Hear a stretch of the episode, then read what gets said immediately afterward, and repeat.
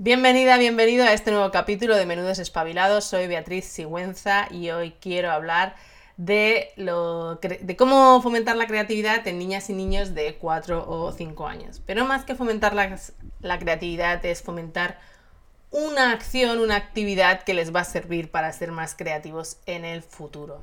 Ya he explicado en varios vídeos que la edad en la que yo creo, por los miles de niños con los que he trabajado, se trabaja mejor la creatividad de crear, adaptar y transformar, que es en la que yo estoy especializada, es a partir de los 6 años, pero con 4 y 5 puedes hacer actividades que ayuden a tener la mente abierta para después ser más creativo o creativa. Una de las cosas que pasó con niños eh, menores de 6 años es que cuando yo empecé a vender los juegos de Inventa Kit y los juegos de inventos en tiendas eh, de juegos y jugueterías, la gente de las tiendas me decía, ¿por qué no haces algo para menores de 6 años? Y decía, bueno, porque la creatividad que yo trabajo es para más de 6 y los niños necesitan esa eh, evolución, esa madurez para poder crear y transformar. Pero ellos me lo decían, porque bueno, su misión es vender juegos y se ganan la vida vendiendo juegos. Em, es que de 0 a 6 años es donde más dinero se gastan los padres y las madres en juegos y juguetes para sus hijos. Eh, cuando llegan ya a los 6 se dan cuenta que hay muchos de esos juguetes que han comprado, que se han gastado el dinero que no se han necesitado, no se han usado y se vuelven más... Em, estrictos, o sea, no estrictos no sería la palabra, pero que se piensan más qué juego comprar específico para niñas y niños mayores de 6 años, lo cual me parece bien. Eh, pero claro, las tiendas de juegos quieren vender. Y mi misión no es, em, si hubiera querido hacer juegos para vender mucho eh, y ganar más dinero, no estaría haciendo esto de fomentar la creatividad en niños y niñas. Esto es una misión de que yo creo y estoy convencida de que trabajando la creatividad en la infancia los resultados se ven en el futuro. Y eh, claro, esto como no está asociado el ser creativo a las notas del colegio, a saber leer, a matemáticas, a otro que yo estoy completamente a favor de ese conocimiento, es más difícil eh, explicarle a la sociedad, eh, a padres y madres, que fomentar la creatividad de sus hijos ahora va a dar resultado dentro de 20 o 30 años. Eh, porque no es un resultado inmediato. Entonces, si hubiera querido hacer esto por dinero, no estaría haciéndolo. Pero bueno, hice un primer juego que os quería explicar, bueno, un primero, el único que he hecho para menores de 6 años, eh, haciendo esta actividad que creo que es muy buena para trabajar en 4 y 5 años, que es utilizando pequeños exploradores. Fue el juego, bueno, unas láminas que diseñé para esa edad donde a partir de escenas, como por ejemplo en esta es el zoo, escenas donde aquí veis en la esquina un objeto, en este caso es una cuchara, y la cuchara aparece transformada en un montón de objetos diferentes dentro de la escena del zoo.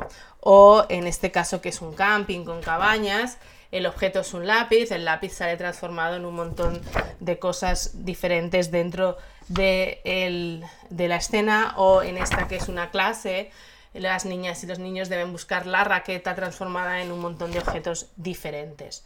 ¿Por qué esto? Pues ellos hacen de exploradores, las criaturas, porque deben asociar el objeto, la raqueta, en forma y en tamaño a diferentes objetos que encuentran en esta lámina. Esos objetos les hacen abrir la mente para que entiendan que una raqueta no solo sirve para jugar al tenis, sino que la puedes transformar en muchas cosas diferentes que eso es un trabajo creativo muy importante en el futuro. Aquí se lo damos hecho, en vez de que tengan que pensar en qué puedes transformar un objeto, lo encuentran, por eso hacen de exploradores.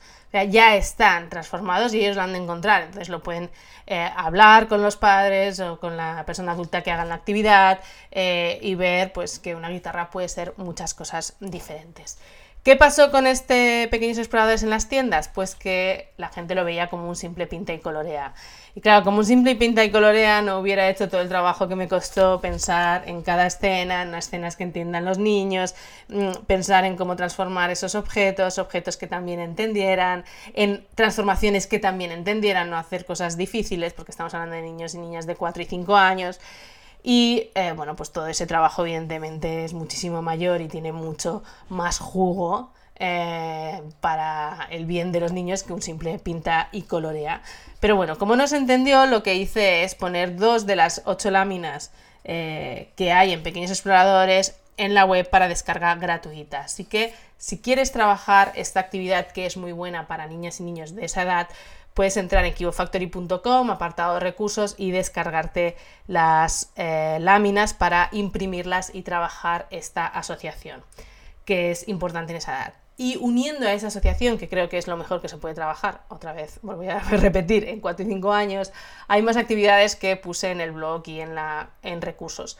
Una actividad que me gusta mucho en esa edad es utilizar gomets en un folio eh, pegas 10 gomets, por ejemplo, redondas de color amarillo y los niños han de pensar en 10 objetos que tengan esa redonda de color amarillo.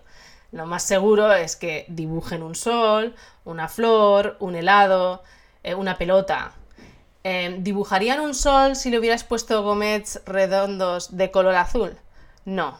Están haciendo la actividad de asociar formas y colores a objetos esa actividad, esa asociación entre formas y colores es el trabajo creativo dentro de esta actividad. Entonces, puedes trabajar con gomets redondos, con triangulares, con eh, cuadrados, diferentes colores para que ellos trabajen. Siempre lo bueno de la actividad es usar, o sea, un día, pues usas eh, cuadrados de color rojo. 10. ¿Por qué? Porque han de hacer ese esfuerzo de ir eh, pensando, no solo con uno, ya pienso lo primero que se me ocurra y ya se acaba. No, has de hacer el esfuerzo de crear y asociar 10 diferentes. Esa es la gracia, ahí hay más trabajo creativo.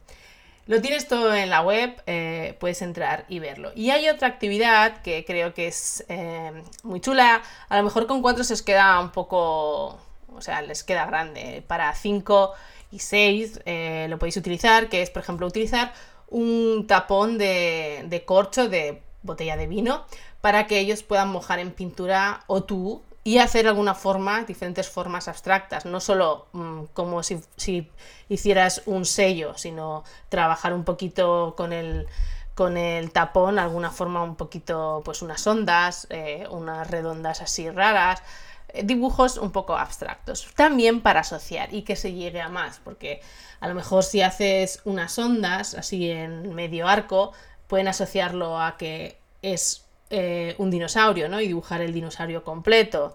Porque así están otra vez trabajando lo de formas eh, con objetos, pero un poco más evolucionado. Este, esta actividad también está en la web. En el apartado recursos, en el apartado blog, actividades de 4 y 5 años, vas a encontrar las tres que te estoy proponiendo.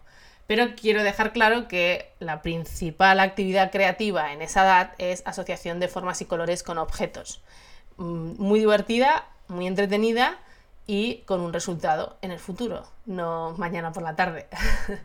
Así que espero que te haya gustado este vídeo, lo compartas en las redes sociales, coméntame más cosas que quieras saber sobre la creatividad infantil y cómo fomentarla y te espero en el siguiente vídeo. Muchas gracias.